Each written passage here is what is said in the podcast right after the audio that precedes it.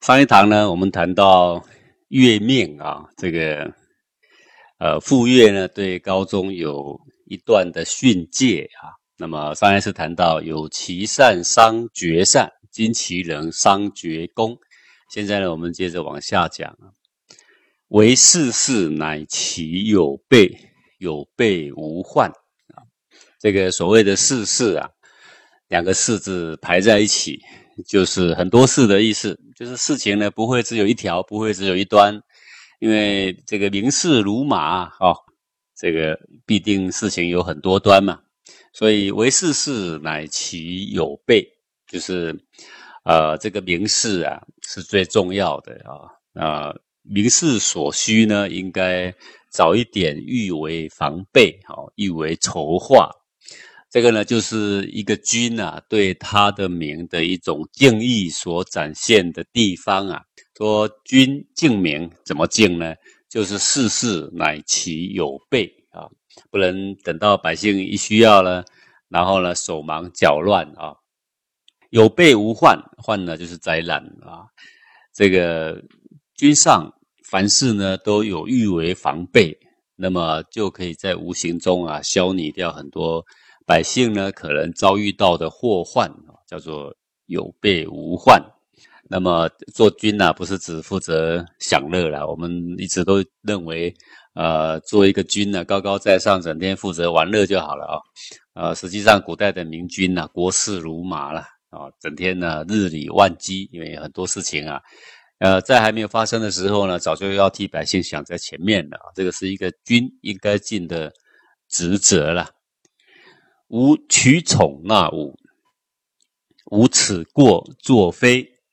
这个取就是打开啊，不要失宠一个人呐，那个是一个纳物之道啊。什么叫纳物呢？就是自找侮辱啊。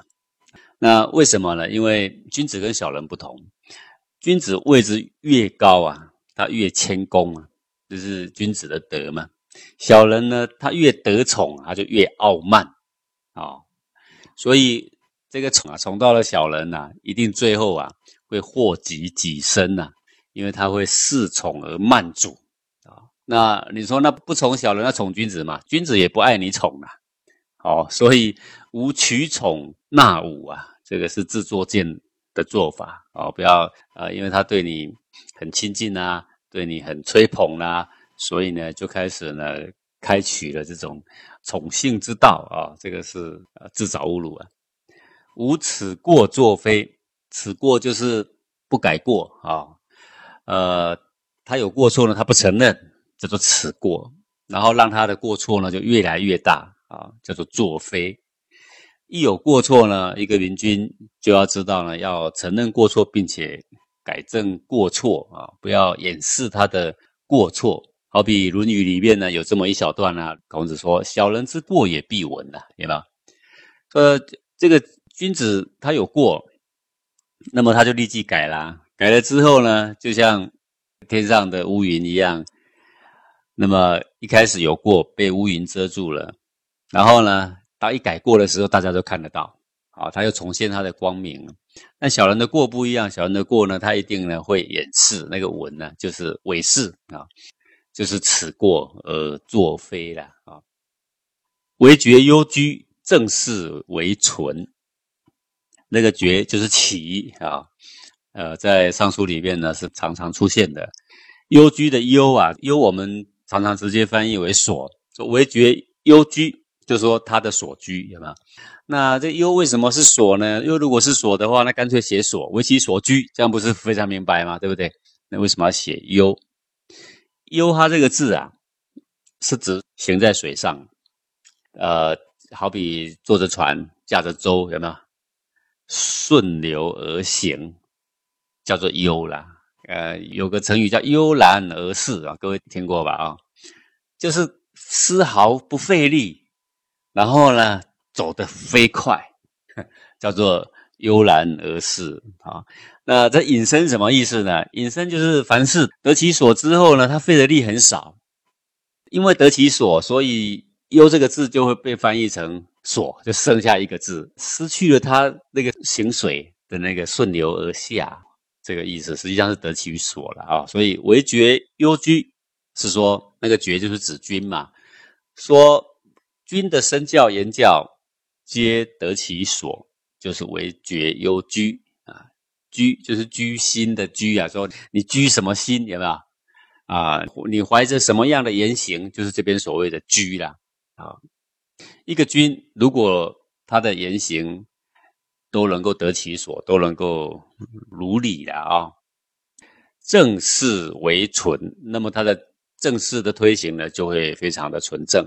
这个纯啊，是味道很纯很浓的酒的味道，叫做纯啊，是引申为纯正嘛。啊，说一个人一个君王，他的身教言教都能够如理，那么他的正事的推动呢？就会非常的纯正啊，那也就是说，正事正不正就在一个人呐，啊，就是在这个君的身上。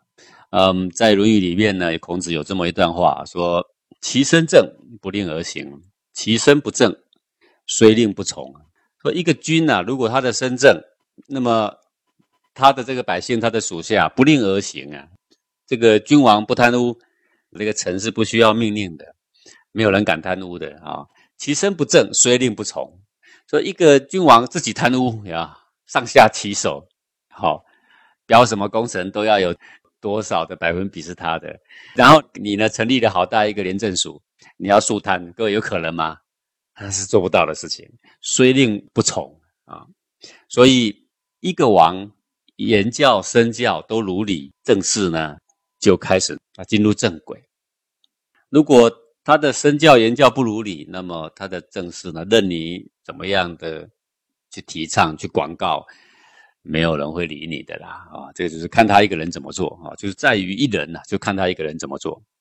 这是一个君上的言行啊，是非常重要的啊。所以现在的人常常喜欢讲一句话，就说：那他私人的德性呢，我们可以不用管他，只要他能够把正事办好就好，对不对？啊？但实际上这是不可能的，为什么？一一个人的身不正而做政治人物呢，是非常令人头痛。因为大家就变成在他身上学技巧，不学德性，对不对？德性做了坏示范，然后呢，却学了一身好技巧。各位，如果没有德性而有超高技巧，这个人会怎么样？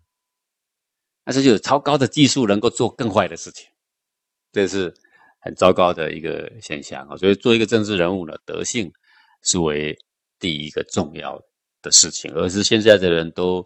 忽略了这个事情啊！独于济世，实为福亲啊！这个“独”就是藏污纳垢的意思啦。那么引申为失礼呀，或轻慢啦、失职啦等等啊。那么这边说“独于济世”，它指的是一件事情啊，叫做高宗陇日。高宗陇日这一篇呢，在下一篇，我们这一篇叫做月命，对不对？下一篇就会谈到高宗陇日，好，所以高宗陇日这一篇上书啊，没有几句话，好，那没有几句话，为什么它会存在？因为他在讲一个很重要的一个古圣先贤的一个概念，而这个概念就是现在在这句话里面所提到，说独于祭祀，实为福亲呐。独是失礼，那他的失礼呢，并不是他不祭祀。也不是他少祭祀，也不是祭品不够，而是什么呢？而是过多，过多竟也叫做毒啊！好，我们毒就是所谓失礼，或者解为轻慢。但是高中的失礼并不是轻慢的，不是看轻，而是怎样？太重，太重失不失礼啊？也叫失礼。好，各位你看过那个竹子吗？竹子，呃，大概多长一节啊？中间是中空嘛，两头各有一个节嘛，然后再来再多长再一个节，对不对？啊，如果那个节太长了或太密了，那这个也不成个竹子啊，是不是就没那个用处了啦？哦，所以节要恰当，那祭祀的时机、祭祀的礼数、呃仪轨、祭品都要恰当才行啊，要符合它的比例啊，不然呢都叫做失礼。那。高宗陇日这一篇呢，就是讲说高宗在祭祀的时候啊，对他的进庙，所谓进庙就是近两代、近三代的祖先的祭祀啊，他的祭品太丰厚了。那对他的近几代的祭品丰厚。各位，你想高宗是什么形式？就是因为我爷爷我还记得啊，比较亲近呐，对不对？我感恩他呀。好，我的祖父我还记得呀，对吧？我要感恩他啦。所以近几代的那个祖先在祭天的时候，他们会配着祖先祭祀。呃，结果呢，先祖是谁？陈汤，对不对？陈汤的祭品都快比近几代的先祖还要少，祭上天的祭品也快要比近几代的那个祖庙的祭品还要少，这叫做毒了。各位这样知道意思吗？各位，你祭上帝的时候配祖先，那么祭祀的主人是谁？啊，就是上帝啊，就是主神嘛。所以大部分的祭品是在上帝的这边，然后配祖先，商朝开国的这个帝王是谁？是陈汤。对不对？谁都比不过他的，是不是？陈汤是赐予上帝的继位，是不是这样？这个祭品的礼数，然后再来的先祖是受以前的陈汤跟上天的德泽才能够做王啊，根本自己也没有打过天下，不是这样吗？哦，但是他个人的情谊呀，他就把他弄得很丰厚，显示出陈汤的少跟上帝的少啦。是因为这样，所以说独于祭祀，实为福亲，就不得当。啊，那么这个时候就是福亲，亲是敬，失了这个礼数叫做不敬了啊。那这个不是礼，不是多就好。人家说礼多人不怪，不是这样。在《礼记》的记忆里面呢，有这么几句话哈，说祭不欲硕，硕则独，独则不敬。祭不欲硕，那个数字念硕。说祭祀啊，也不能太多，硕就是一次一次太多，太密集。硕也有祭品太丰厚的意思，说祭祀要恰当，次数不能多，祭品也不能多，要恰当。好，说数则独，祭祀的次数太多，祭祀的礼品太多，都叫做独，独值的独哦，啊，就是失礼，哎，独则不敬，哦，失礼了就叫做不敬。那你敬太多，就是已经超越了礼记所。规范的人性应有的祭天祭地的礼数的范围啊，过多叫做不敬，而不叫做敬。所以各位，这个给我们一个很好的概念，你知道吗？我们以为呃事情要越多越好，对不对？好，呃，我那天还听一个同学在讲一个以前的事情啦，说他有很多高官的朋友啦，那那高官的朋友跟他是很兄弟情谊啦啊，可能以前。很好的同学啦，后来同学都当高官了，然后有一天请他到他的县城里面啊去参观了，然后那个请他的人就说：“来来来来，我带你到县城参观参观。”然后他说：“啊都已经晚上八九点了，哪有什么好参观？整个县城都黑暗黑暗的嘛。”他说：“来来，你过来就对了。”然后过去的时候，他就在车上打个电话呢，到县城里面去。结果呢，这个县城里面呢，唰，所有的灯都亮了，然后喷水池也会喷水了，有没有？还有那个很多大楼不是有个框都有一些闪亮的灯吗，全亮起来了啊！他受宠若惊啊！但是他是他的朋友对他的特别的礼遇啊！啊，各位，这个礼数会不会太多啊？啊，欢迎一个他国的总统来访，来给他这个礼遇还差不多，不是吗？你也不是官的，你是小小的平民哎。他跟我讲这个事情，我在车上我就跟他说：“你们两个人当天不知道损多少德啊！哈，你这开关一开，不是亮一两栋，整个城都亮了，整个城的喷水池都喷了，大大楼的投射灯都亮了。”我说：“你什么时候还得起？”他都说：“啊，这个事情可大条了，对不对啊？这叫做赌啊，十位福亲呐，就是不敬啊，所以。”德要配位啊，各位，好，说德不配位必有殃嘛。各位听过这种古人的话吗？好，你位置很高，你的德却配不上，你没有那个位置，你也去享受那种帝王级的享受，会不会有殃啊？会有殃的呀。啊，礼繁则乱，事神则难。哦，现在是傅说呢对高宗的训诫呀。好。他说：“礼繁则乱。说你对敬神是有礼，没错。礼过多了，那么礼就乱了，对不对啊？呃，各位以前这个孔子不也讲过这种话吗？啊，说这个过犹不及呀。事情做过了头了，就跟不及是一样；过度的恭敬就跟不恭敬是一样的意思，因为你失了应该恭敬的礼节嘛。好，那过于勇敢啊，就变成有点刚躁了啊，跟那个胆怯的其实也没有两样，因为两个都闯祸嘛，是不是？就是过犹不及，所以礼繁则乱，你礼一多，然后呢，人家就觉得你很有德性，实际上你就是把整个礼都搞乱了啊，叫做哗众取宠了。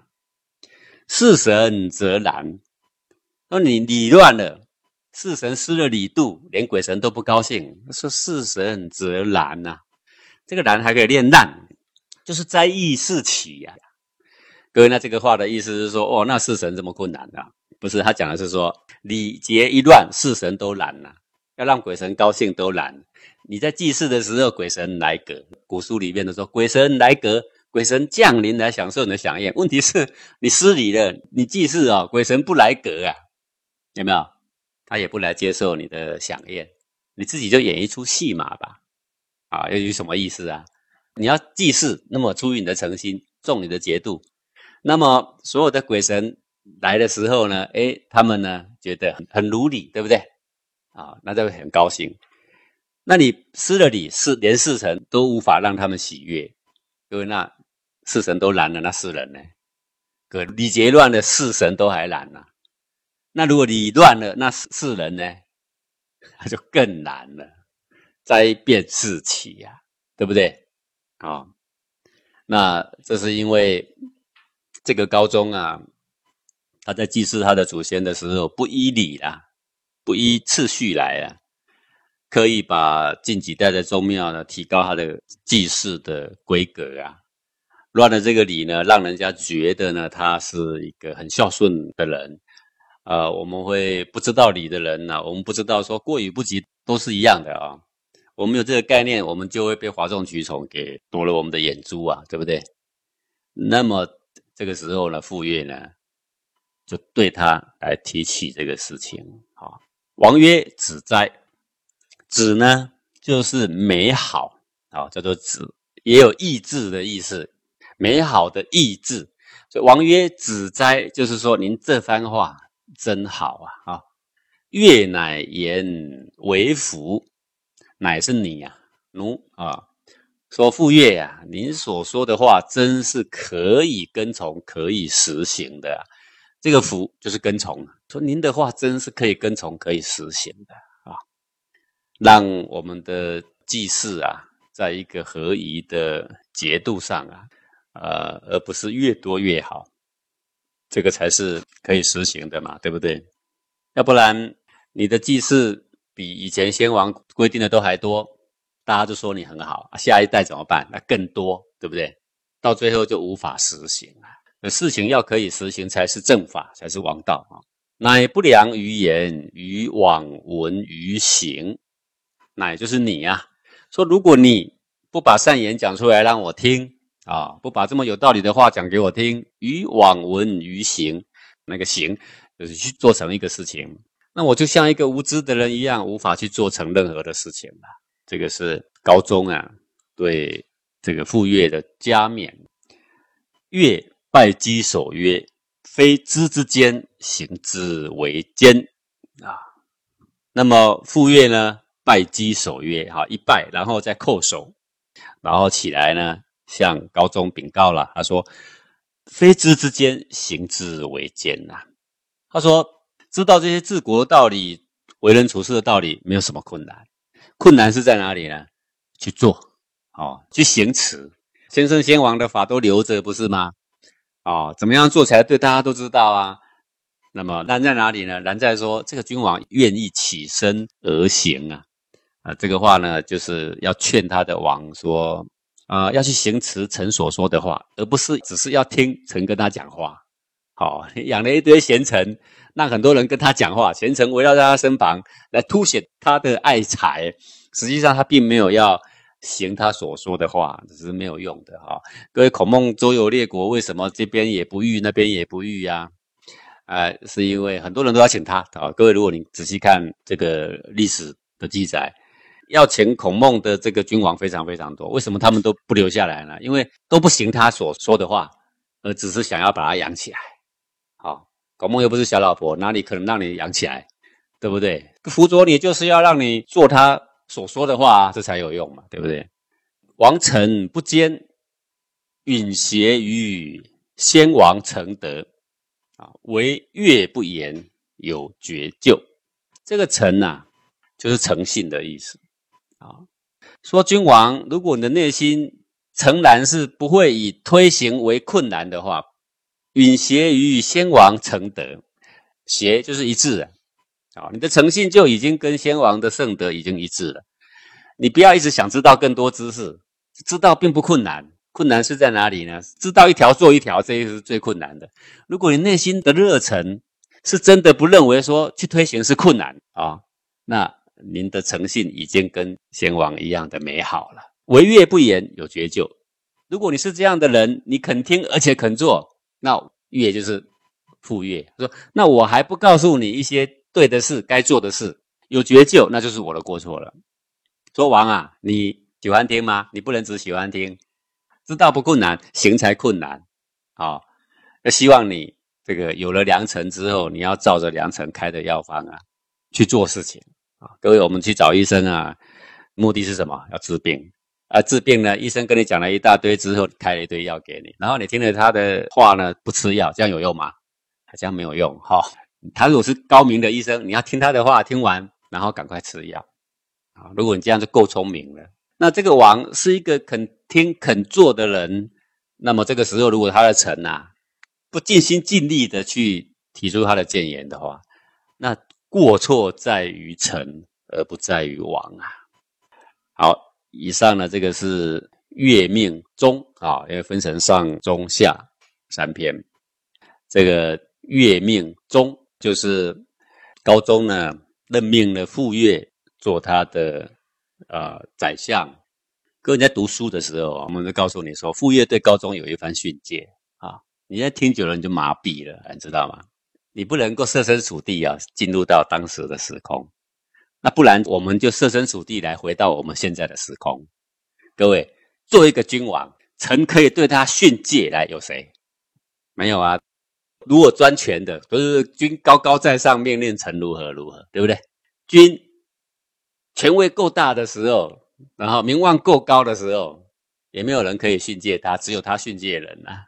他的话都可以成为金科玉律啊，不是吗？